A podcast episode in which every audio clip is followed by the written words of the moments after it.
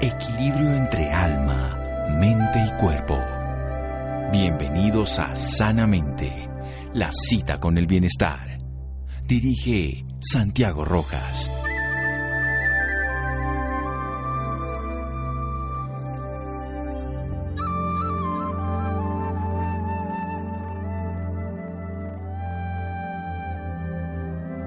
La salud de nuestro cuerpo la gastamos al por mayor, más una vez perdida la compramos al por menor. Albert Llanas. Buenas noches, estamos en Sanamente de Caracol Radio, su programa de salud. ¿Cómo nos está yendo en la pandemia desde el punto de vista de salud? A veces nosotros solamente nos miramos a nosotros mismos y vemos el caos que está ocurriendo, pero no estamos mirando una realidad contextual con la región, con el planeta, con las posibilidades y con la evidencia de una enfermedad desconocida que tiene letalidad, que tiene efectos adversos en muchas partes de nuestro organismo, no solamente a nivel pulmonar, como es lo que más se conoce, sino inflamación crónica, con alteraciones inmunológicas, también con un problema fundamental en la coagulación. Pero ¿cómo nos va? Hay una visión interesante de un personaje que escribe y habla en las redes desde una integralidad, desde un planeta que está viviendo una pandemia, que sigue actuando, que va a seguir actuando y que tenemos es que sacar el mejor provecho conociéndola, comprendiéndola y dando una estrategia que tenga sentido. Eres un médico cirujano en la Universidad del Rosario, tiene maestría en salud pública de la Universidad de Antioquia, también tiene maestría en terapias alternativas de la Universidad Nacional de Colombia, es director científico de Idearmoni IPS. También es docente universitario y nos acompaña esta noche para que podamos hablar de algo que me parece fundamental, una visión seria, sensata, él es docente de la Fundación Universitaria de Ciencias de la Salud, de lo que ocurre en este momento. Doctor José Fernando Orduz, qué gusto, buenas noches, gracias por acompañarnos. Bueno, muy buenas noches, doctor Santiago. En verdad para mí es un honor y un placer estar con usted hoy y sobre todo con todos los oyentes y los miles de oyentes que están, que su merced siempre lo siguen durante todos este, estos años de estar hablando de la salud, de estar hablando de la promoción de la salud, la prevención de la enfermedad y me encanta. Bien, doctor. Entonces, empecemos con el tema de una vez. Listo, perfecto. Pues bueno, Santiago, en primer lugar, eh, hay que estar partiendo del hecho que estamos viviendo una situación atípica. Nunca antes la habíamos visto de una manera tan global, tan pandemia, sobre todo con tanta interacción. Sí, hace 100 años habíamos tenido una... Eh, una pandemia a nivel de, de, la fiebre española, pero no era lo mismo porque pues ahorita estamos mucho más interconectados, no solamente interconectados desde el punto de vista de la, del, del comercio, de las comunicaciones, inclusive de la interdependencia que tenemos entre todos en este momento. Entonces eso hace que estemos viviendo algo que anteriormente no habíamos vivido y que por ende estamos aprendiendo a convivir y adaptarnos con ello. Entonces yo desde el primer momento estuve eh, basándome en datos del CDC europeo, o sea, el Centro de Enfermedades Infecciosas de Europa, en donde allí podemos tener para todo el mundo, hay una base de datos disponible que la actualizan diariamente, de cómo vamos en cada país, tanto el número de muertes y el número de casos. Entonces empezamos a hacer el seguimiento pues para nosotros aprender, entonces lo primero que fue fue seguir a China y después empezamos a seguir los países europeos y obviamente Latinoamérica y entre ellos eh, Colombia. Entonces para, responderte a tu pregunta, ¿cómo nos está yendo? Entonces yo quisiera eh, empezar a hablar pues, de cifras muy concretas. Eh, para hacernos una idea, en este momento el Reino Unido es el que más alta cifra tiene de muertes por millón de habitantes por COVID.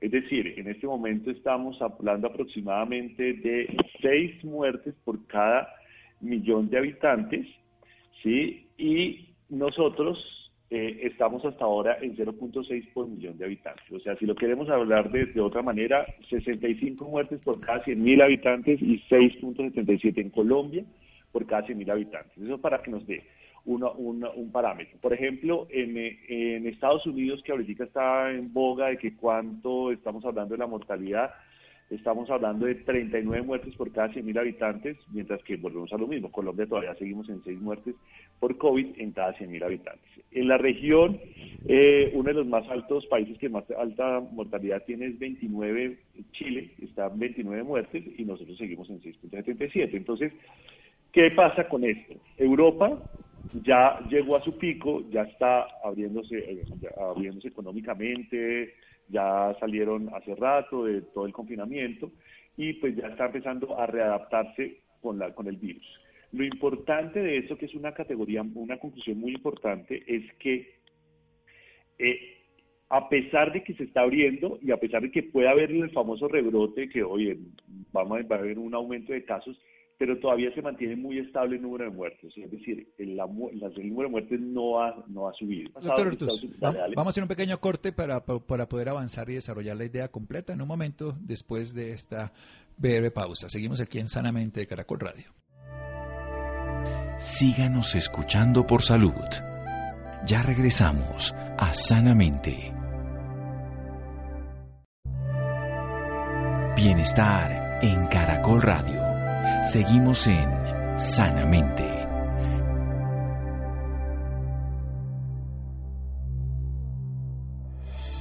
Seguimos en Sanamente de Caracol Radio. José Fernando Orduz nos está hablando de cómo nos está yendo en la pandemia. Él es médico con especialidad en salud pública. Nos está haciendo una revisión de comparación. Nos estamos 10 veces menos que el Reino Unido en cuanto a proporción por número de habitantes. Es que las cifras a veces confunden cuando vemos número de cantidad, pero hay que hacer relación con las personas que habitan en ese sitio específico, en esa ciudad o en este caso en este país. Estados Unidos está, por ejemplo, en 39 versus 60, que sería el Reino Unido aproximadamente, si lo vemos en 100.000 habitantes, contra 6 de Colombia y contra 29 de Chile. Nos está dando esa perspectiva al día de hoy. Dice que en Europa, pues evidentemente se han ido disminuyendo todas las tasas de la enfermedad, de los nuevos casos, aunque siguen existiendo, pero no en esa intensidad que estamos ahora. Continúe toda su idea, doctor. Claro que sí, Santiago. Entonces, eh, otra de las cosas que hemos estado aprendiendo acerca de toda esta, de toda esta pandemia es que cada país e inclusive cada región de cada país se comporta de una manera diferente. Eh, eso ha sido las grandes dificultades para poder pronosticar y para poder prever qué es lo que va a pasar en el futuro.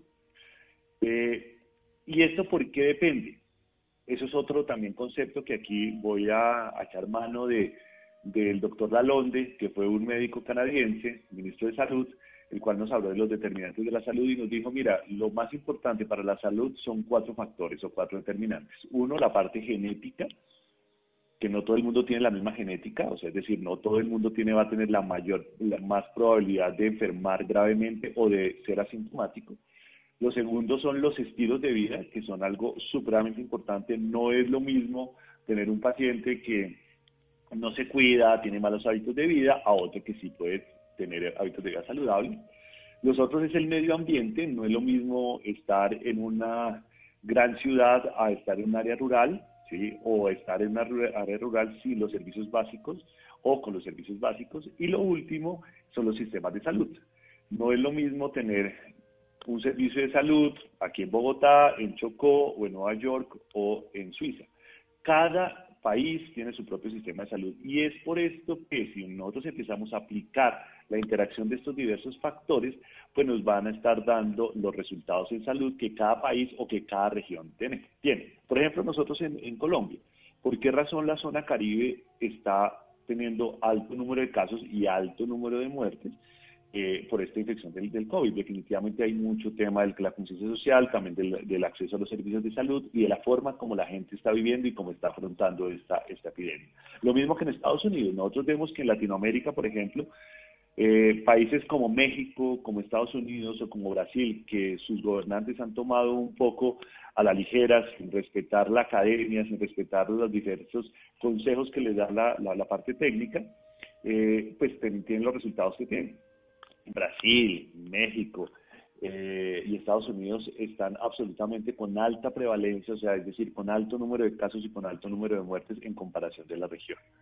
Entonces, estos son, son, son temas muy importantes eh, para tener en cuenta y definitivamente vamos a llegar al mismo concepto, eh, doctor Santiago y a todos sus oyentes. Definitivamente, ¿cómo nos está yendo? Yo pienso que para nosotros está, nos está yendo muy bien por todo lo que hemos hecho, por el confinamiento, por eh, todas las normas y todo lo que el Estado independientemente ha tratado de hacer. para mí yo quiero ser muy positivo en esto, si nosotros seguimos comparándonos con, con, números, por ejemplo Brasil, ¿cuál es el, eh, cuál es el número de muertes? El, número de Brasil está en 27.4, o sea, 27 muertes por cada 100.000 habitantes eh, de, su país, mm, el cual pues va a seguir creciendo. Entonces, nosotros hemos estado viendo bastante, nos está yendo bastante bien, Claro, tenemos que seguir insistiendo en las normas de bioseguridad, lavado de manos, uso de tapabocas, distanciamiento social, estar, tener muy, mucho cuidado cuando entremos a, a, casa y cuando salgamos de casa, pues para tratar de tener todas las normas de bioseguridad pero, pero independientemente nos estamos comportando muy bien. Claro, hay países o hay lugares en Colombia que están disímiles, en la costa atlántica, pero también tenemos mm, eh, departamentos muy importantes, por ejemplo, como Boyacá, los Santanderes, que, que a pesar de estar cerca de la frontera, no, han, no, no tienen una, una alta prevalencia. Entonces, o incidencia. Entonces, eso algo me parece bastante bien y yo creo que nos va bien. Ahora, la gran pregunta es, ¿hasta cuándo? ¿no? ¿Qué va a pasar? Lo que yo he visto a través de, mis seguimientos es que hay un crecimiento del 30% aproximadamente de cada, eh, de cada semana epidemiológica, que nosotros tomamos desde el domingo hasta el sábado de cada semana y hacemos la totalidad del el conteo de casos y de muertes. Y más o menos estamos creciendo a un ritmo de un 30% de cada, a cada semana.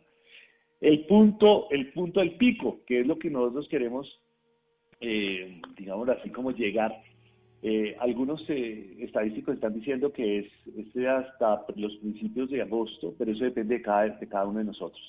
Si nosotros nos seguimos cuidando, etcétera, eh, pues podemos seguir controlando estas cifras y tenemos que seguir nuestra vida común y corriente. Entonces tenemos que abrirnos, salir a, trabajar.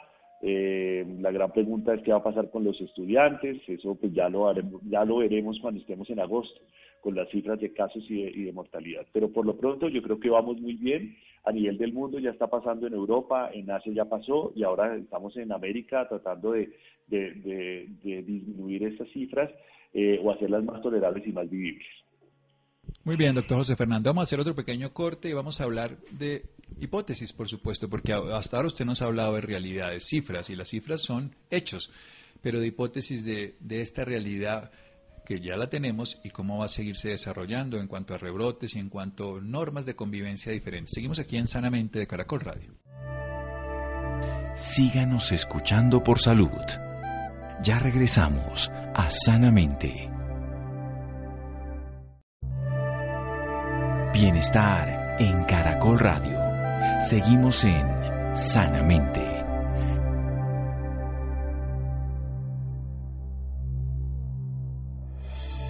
Seguimos en Sanamente de Caracol Radio. Estamos hablando con un médico, profesor universitario de la Fundación de Ciencias de la Salud, especialista en salud pública, y nos está hablando de nuestra realidad, de una realidad atípica que en un mundo interconectado que difiere de las hace 100 años y de otras pandemias menores que no precisamente se globalizaron como esta, que tenemos 10 veces menos muertes por habitante frente al Reino Unido, que tenemos cerca de cuatro frente a Estados Unidos. Pero la, diferencia que tenemos nosotros es fundamentalmente lo que hagamos, porque la diferencia va a constituir en lo que tengamos. Hay una genética, hay un estilo de vida, un sistema de salud y unas condiciones sociales donde todas interactúan para que en una zona del país, para que unos pacientes tengan o tengan la enfermedad, desarrollen o no desarrollen un sistema adaptativo con un, lo que se llama un estilo de vida, un acceso al sistema de salud, una condición social que infortunadamente se sabe que todos estamos en la misma tormenta, pero algunos van en yate y otros, por supuesto, van en lanchitas y otros incluso nadando con salvavidas, que son los que le va peor. Estamos aumentando un 30% cada semana epidemiológica, que lo la está midiendo el doctor José Fernando Orduz, pero nos dice que si seguimos como vamos, probablemente vamos a tener, en el sentido comparado con el planeta, un estado de bienestar. ¿Usted qué cree que va a seguir pasando en el planeta en cuanto siempre hablan de un segundo brote, un tercero? ¿Cuánto tiempo va a ser esos efectos a nivel de la salud, que es lo que usted conoce? Claro, en este momento lo que, lo que tenemos que estar trabajando fuertemente es que tenemos que aumentar la conciencia, tanto global como individual. ¿A qué me refiero? No solamente son los temas de autocuidado.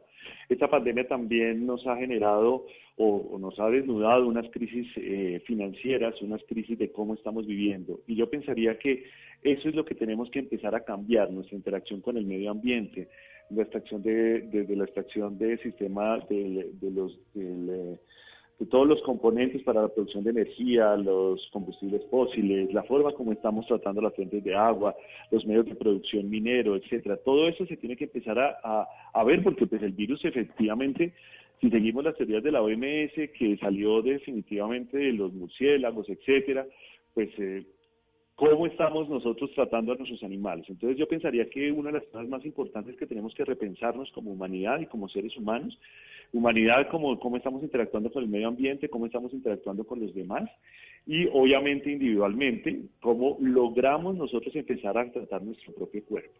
Entonces, de esta manera, vamos a, empezar a, entender que tenemos que tener definitivamente unos cambios y nos tenemos que repensar para generar una nueva forma de, de interacción social e interacción individual. Todo lo que del doctor Santiago y muchos médicos o el área de la salud estamos tratando de trabajar en promoción de la salud, de que nos cuidemos, de que hagamos ejercicio, de que comamos saludable, de que durmamos mejor, que tengamos higiene del sueño, que tengamos mejor en todas nuestras relaciones eh, interpersonales, que hagamos sanación con nuestros padres, con nuestros hermanos, con nuestros amigos, con nosotros mismos. Para mí, eso es uno de los pasos a seguir de lo que tenemos, de lo que estamos viviendo en la actualidad. No podemos quedarnos solamente en que vamos a lavarnos las manos o, el uso del tapabocas, del pensamiento social y que ya es cuando se acabe todo esto volvamos a seguir en este, en esta economía o en este consumismo salvaje que estamos destruyendo nuestro planeta y por ende nos estamos destruyendo a nosotros mismos. Para mí ese es, ese es el tema. Ahora tú hablabas ahora sobre el rebrote. Muy posiblemente van a seguir existiendo rebrotes, es decir, que se aumenten un poco más los casos como lo tenemos de influenza, que tenemos dos brotes importantes a nivel del año, que son más o menos en abril y en octubre. Obviamente va a tener eso, lo que nos vamos a empezar a encargar como sector salud es para que no sea tan mortal. Y esa es una de mis hipótesis que yo pienso que el virus se tiene que estar atenuando, es decir, que no va siendo tan eh, mortal, sí puede ser infeccioso, puede que inclusive pueda tener alguna, algún cambio en su patrón de transmisibilidad, pero yo pensaría que eso nos vamos a seguir exponiendo, pero va a ser menos letal eh, y, eso es lo que están en este momento tratando de averiguar la, la, comunidad científica, cómo se va a estar comportando este virus y sobre todo pues a la luz de las posibles vacunas que tengamos. Bien, volvamos otra vez a Colombia. Bueno, nos da una realidad que hay que aprender y si aprendemos pues vamos a generar un nuevo comportamiento. Yo Hago a veces comparaciones con el VIH, que se sacaron algunos aprendizajes, aunque infortunadamente mucha discriminación. Incluso con algo que no es una pandemia, pero lo que ocurrió con las Torres Gemelas, que nos cambió la forma de volar. Y muchos de los cambios aquí de estilo de vida se volverán parte. Los médicos la vivimos. Los médicos jugamos con lavarnos las manos todo el tiempo, con mantener lo más estéril las condiciones de salud y de trabajo, pues de donde estamos haciendo nuestro desarrollo laboral.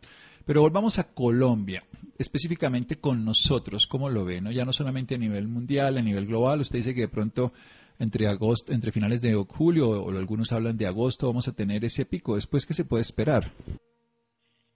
Claro, después, pues básicamente el descenso, lo que hemos podido aprender de los otros países es que eh, lo que nos demoremos ascendiendo en el pico, nos vamos a demorar el doble en el descenso. O sea, es decir, eh, que los casos van a empezar a disminuir más lentamente como ascendieron. Eh, eso desde el punto de vista de, las estadísticas. ¿sí? Pero ¿qué nos espera en este, en este momento? ¿Qué es lo que estamos viviendo cuando en este julio que estamos enfrentando que va a ser crucial pues para poder empezar a saber hasta cuándo vamos a llegar al pico? Es que definitivamente mm, tenemos que aprender a convivir con esto. ¿Y qué significa convivir con esto? No solamente con el fantasma que me puede infectar, porque también pues hay muchas personas que en este momento son asintomáticas y son portadoras. Y lo segundo es que tenemos que salir a trabajar y también y el mismo sistema de salud tiene que estar empezando a, autorregularse, porque pues de dónde se financia el, sistema de salud, pues de los aportes que tenemos todos los trabajadores y las empresas que tienen eh, trabajadores y obviamente también del Estado. Pero, pero entonces, esto es lo que nos está esperando, es cómo nos vamos a adaptar, cómo vamos a empezar a ir a restaurantes, cómo vamos a ir a, reactivar todo el tema de actividad física, los colegios. Entonces, esto se tiene que ir paso a pasito, así como lo, como lo hemos venido haciendo, y desafortunadamente a veces uno le gustaría que se fueran los resultados pues mucho más rápidos, sobre todo pues eh, cuando estamos hablando que hay tanto en juego. Y porque no solamente está nuestra salud, pues también está la parte económica, pero también está la salud mental. Y yo creo que no hemos tocado ese tema de la salud mental, sino todas las consecuencias que ha tenido el confinamiento sobre los adultos mayores, sobre los adolescentes, sobre los jóvenes y sobre todo sobre los, los adultos que están en este momento en edad de trabajo. Entonces, eh, ¿cómo nos tenemos que estar adaptando? Definitivamente esto tiene que ser una adaptación, una muy buena actitud, una actitud muy proactiva, muy positiva, pero también con mucha precaución de autocuidado, autocuidado con los demás, para poder nosotros poder entender bien cómo se va a comportar en Colombia. Definitivamente, las grandes ciudades tienen un comportamiento, las áreas rurales tienen otro comportamiento. En la costa caribe, en este momento, eh, tenemos que tener mucho más intervención, ser mucho más agresivos en el buen sentido de la palabra, de hacer más aislamiento de casos, de mucho más eh, hacer casi eh, tratar de evitar que la gente se sobreexponga y que tengamos mucho más cuidados de bioseguridad.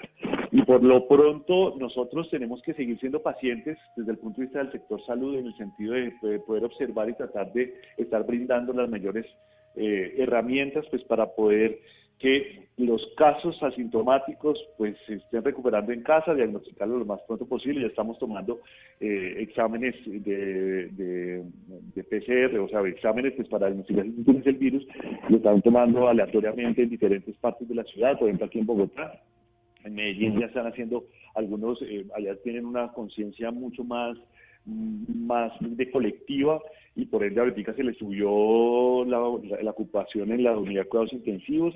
Entonces cada ciudad se tiene que estar empezando a regular y se tiene que autorregular y entre todos tenemos que salir de esto. O sea, aquí ya no podemos solamente decir yo soy el que ya no tengo coronavirus, entonces ya no tengo nada y entonces me voy a cuidar. No, tenemos que cuidarnos entre todos y estar retroalimentando muy amablemente a las personas que, que de pronto no usan bien el tapabocas o que toca lavarse las manos o etcétera, hacer, hacer el recorderis de, de todos estos eh, temas de bioseguridad. Entonces yo lo veo mucho más colectivo, tenemos que entre todos salir de esto, pero también tener una gran conciencia individual de autocuidado y, y, autopreservación. Bueno, y ahora cuando uno se pone a mirar las noticias, todas las semanas aparecen otras cosas que las abejas de no sé qué, que ahora los murciélagos gigantes, que hay incluso un nuevo virus de, de, una, de un conejo que está apareciendo, que parece otro ébola. Cada semana aparece una historia. Esto parecen las plagas de, de Egipto famosas de la Biblia. Sí, esto, desde el punto de vista epidemiológico y todo, ¿qué cambios precisamente vayamos ya en, nuestra conducta cotidiana, porque estamos ya hablando de algo que, probablemente aparezca, o sea, eh, estas son predicciones basadas en evidencias que nos llevaban a esto. ¿Para dónde cree que nos, nos vamos en esa dirección de más epidemias, más consideraciones de este estilo? Pues mira, desde, la, desde el origen de la humanidad quizás o del mundo siempre ha habido este tipo de circunstancias, siempre ha habido agentes patógenos, agentes, eh, parásitos, virus, bacterias, bacterias hiperresistentes a los antibióticos, parásitos hiperresistentes. ¿Qué es lo que está pasando? Claro, ahorita nosotros nos sensibilizamos mucho más a las enfermedades infecciosas.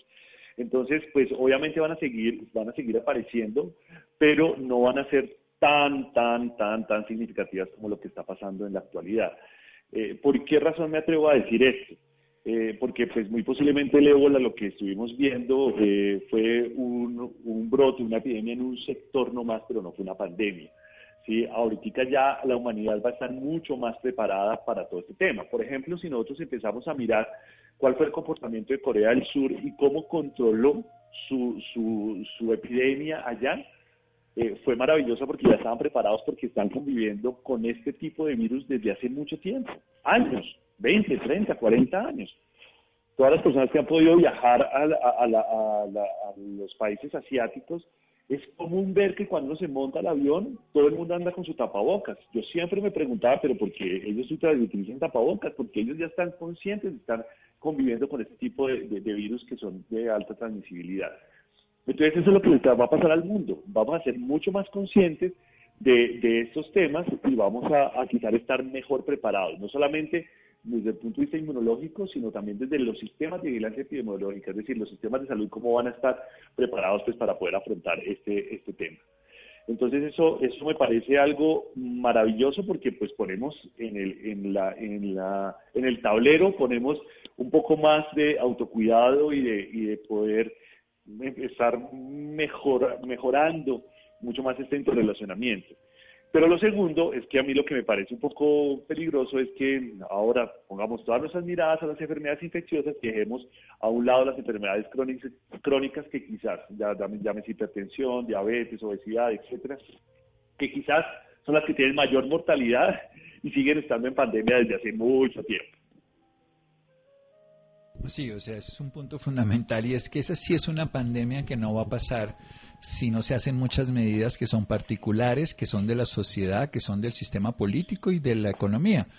Porque esta es una que viene de un sector específico, la naturaleza, pero las otras son de la manera en que estamos consumiendo, cómo estamos durmiendo, cómo estamos alejándonos de lo natural. Y esas pandemias nos hablan no de que se vayan a pasar este año ni el año siguiente, sino que van a durar seguramente todo el tiempo que hagamos nuestro estilo de vida moderno, que vamos a llevar a tener más muertes precisamente por eso. Y entre otras, muchos de los que usted nos decían, esas cuatro determinantes de la salud tienen que ver con el sistema del estilo de vida, el sistema que ejerce una persona sobre su alimentación, sobre su sueño, sobre su manejo del estrés. Y esos son factores, hoy sabemos que la gran mayoría de muertes, independientemente de que hay factores genéticos y hay condiciones particulares, hay, la gran mayoría de muertes están en pacientes que tienen trastornos específicos de hipertensión, de diabetes, sobrepeso y algunas enfermedades crónicas. Ya para terminar, ¿qué recomendación le da a las personas? Porque usted que tiene toda una visión, todos los días se dedica a hacer estas cuentas, a hacer eh, un resumen muy bueno que nos lo manda a los médicos y nos podemos enterar en qué estamos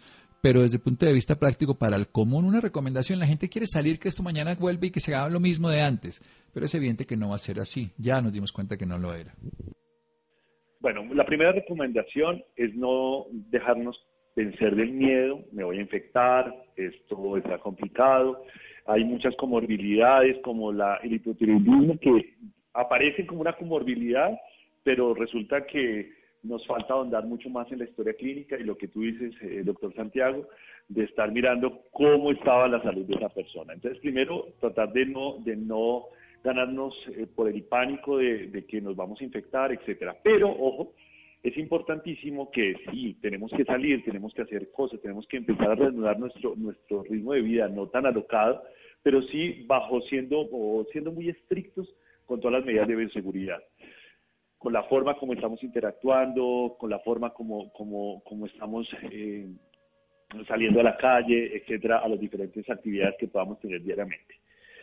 Entonces, el tercer punto que a mí me parece muy, muy, muy necesario es que definitivamente tenemos que empezar a cambiar nuestra forma como estamos viviendo y eso quiere decir que estamos ahondando mucho más en los estilos de vida saludables y sobre todo en nuestra forma como nos interrelacionamos con nosotros mismos en el sentido de eh, cómo nos estamos cuidando, cómo nos estamos comiendo, cómo estamos durmiendo, etcétera, y sobre todo cómo esto está implicando en nuestro propósito de vida. Y me gustaría terminar con esta parte del propósito de vida porque esto, esto nos está poniendo en, el, en, entretela de, de, poder estar estableciendo, bueno, ¿y a dónde nos vamos a dirigir ahora? ¿Cómo va a cambiar esto en mi propósito de vida, en mis metas personales, en mis metas grupales y las metas, obviamente, como humanidad? Entonces, yo les quiero decir a, la, gente, por favor, vamos a salir, esto va a terminar algún día, pero lo importante es que salgamos de esta mucho más fortalecidos, con más lecciones aprendidas de cómo debemos nosotros cambiar, no solamente individualmente, sino grupalmente, para poder respetar mucho más al sistema, a los medio ambiente, para poder respetar mucho más toda esta interrelación biológica que estamos teniendo con, con los virus, pero también con la forma como lo estamos destruyendo al mundo y, definitivamente que volvamos a ser un poco más tranquilos a la hora del consumir. No, eso, esta pandemia nos ha, nos ha enseñado eso. A todo el mundo nos ha dicho, listo, usted no puede, o sea, se va a ahorrar una, una, una platica en ciertas cosas que quizás usted no, que no son necesarias y hoy vamos a ahondar mucho más en lo que es la alimentación, la educación, etcétera. Entonces, pues para mí este es un gran aprendizaje, desafortunadamente muy doloroso para sobre todo para aquellas familias que han perdido a sus familiares y quizás no han podido ni siquiera saber nada o enterrar sus cuerpos, estar en el tema de los sepelios, pero también uh, una felicidad grande cuando se han enfrentado familias a esta enfermedad y se han podido resolverlas de la mejor manera. Entonces eso definitivamente es como tenemos que aprenderle en la humanidad.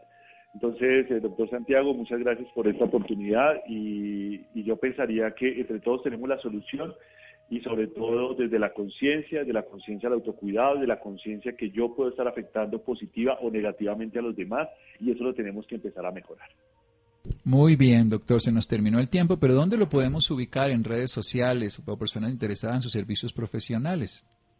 Claro, sí, señor. Entonces, pues, nosotros estamos en Instagram con Idea Harmony. Eh, lo mismo tenemos nuestro canal de YouTube, donde presentamos todos estos temas de avances eh, también como Idea Harmony.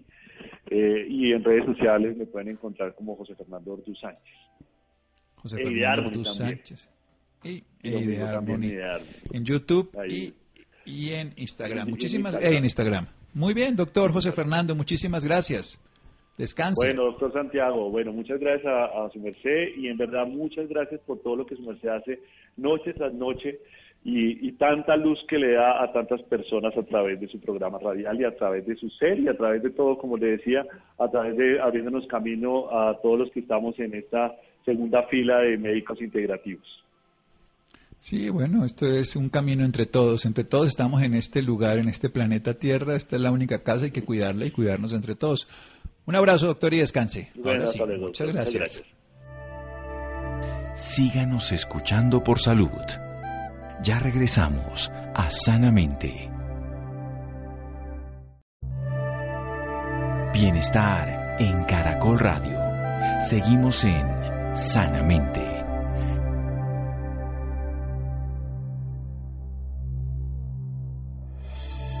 Seguimos en Sanamente de Caracol Radio. Los interesados en José Fernando Ortuz y de Harmony lo encuentran en las redes sociales. Bien, el rol de la educación emocional en los niños para superar la emergencia por el COVID-19. Laura, hablemos de eso. Muchas gracias.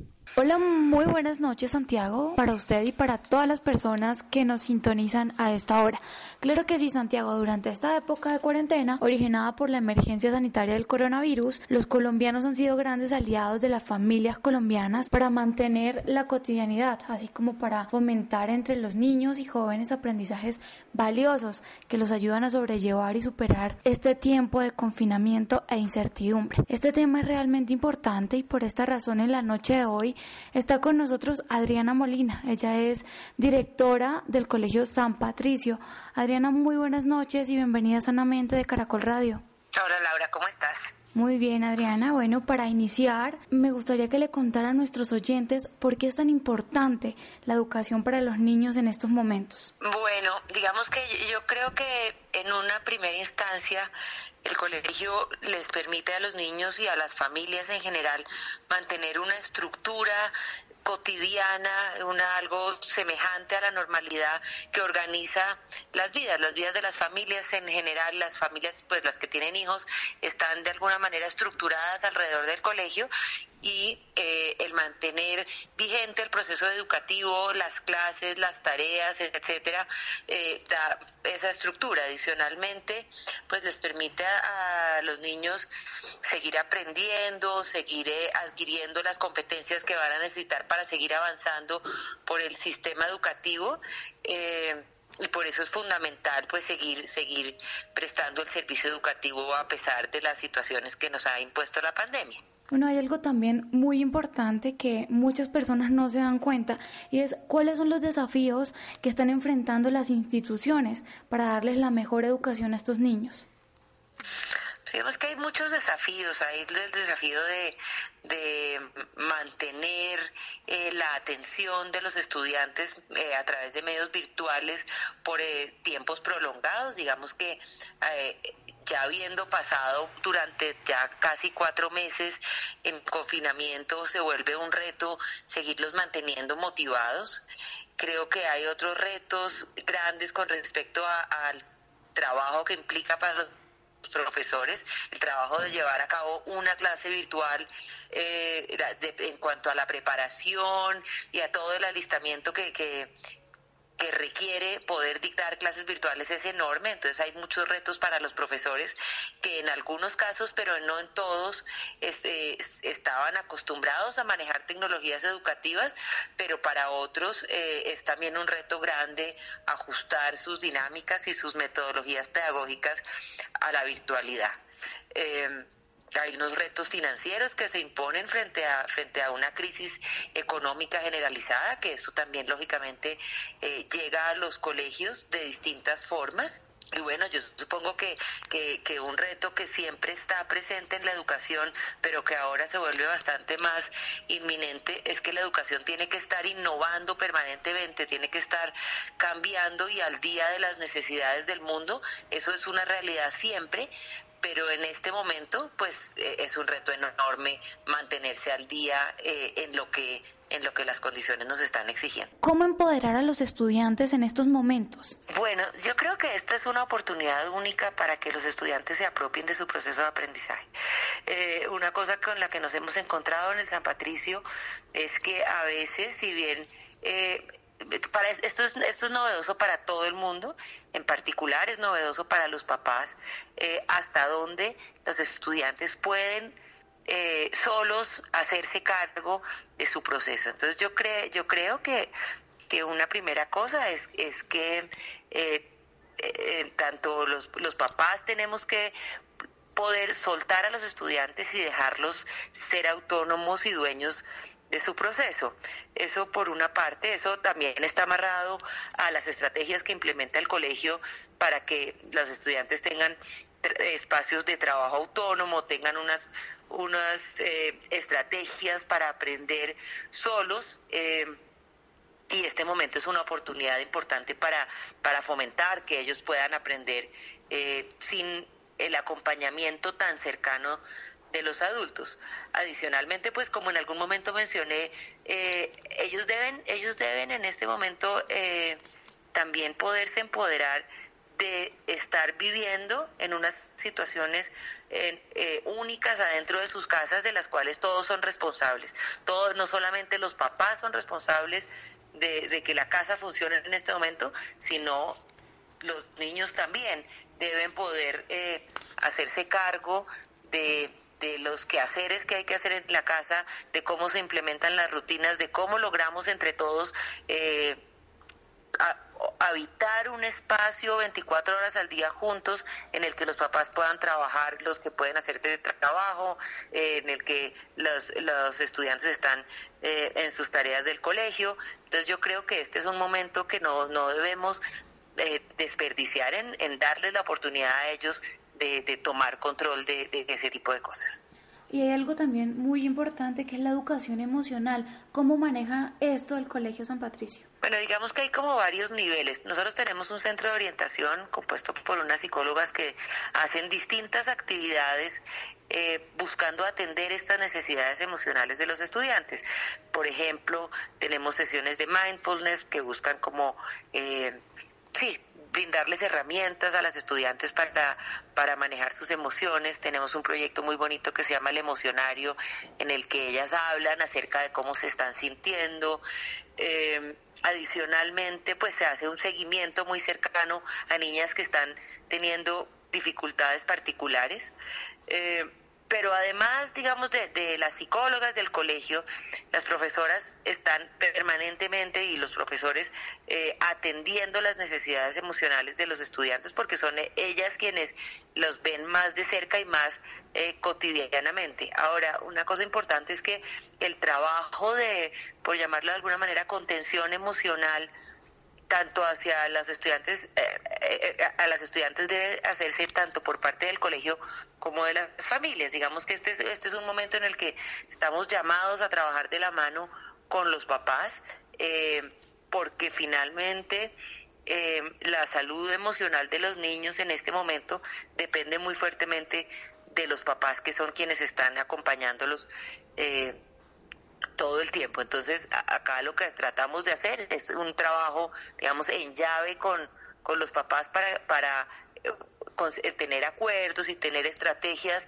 que nos permitan atender estos momentos de, de tantas emociones en, en los niños. Bueno, perfecto. Adriana Molina, muchísimas gracias por esta valiosa información y por acompañarnos esta noche en Sanamente de Caracol Radio. Bueno, que estés muy bien, muchas gracias. Bueno, muchas gracias Laura, Freddy, muchas gracias Juan José, Ricardo Bedoya, Jessy Rodríguez. Quédense con una voz en el camino con Ley Martín. Caracol piensa en ti. Muy buenas noches.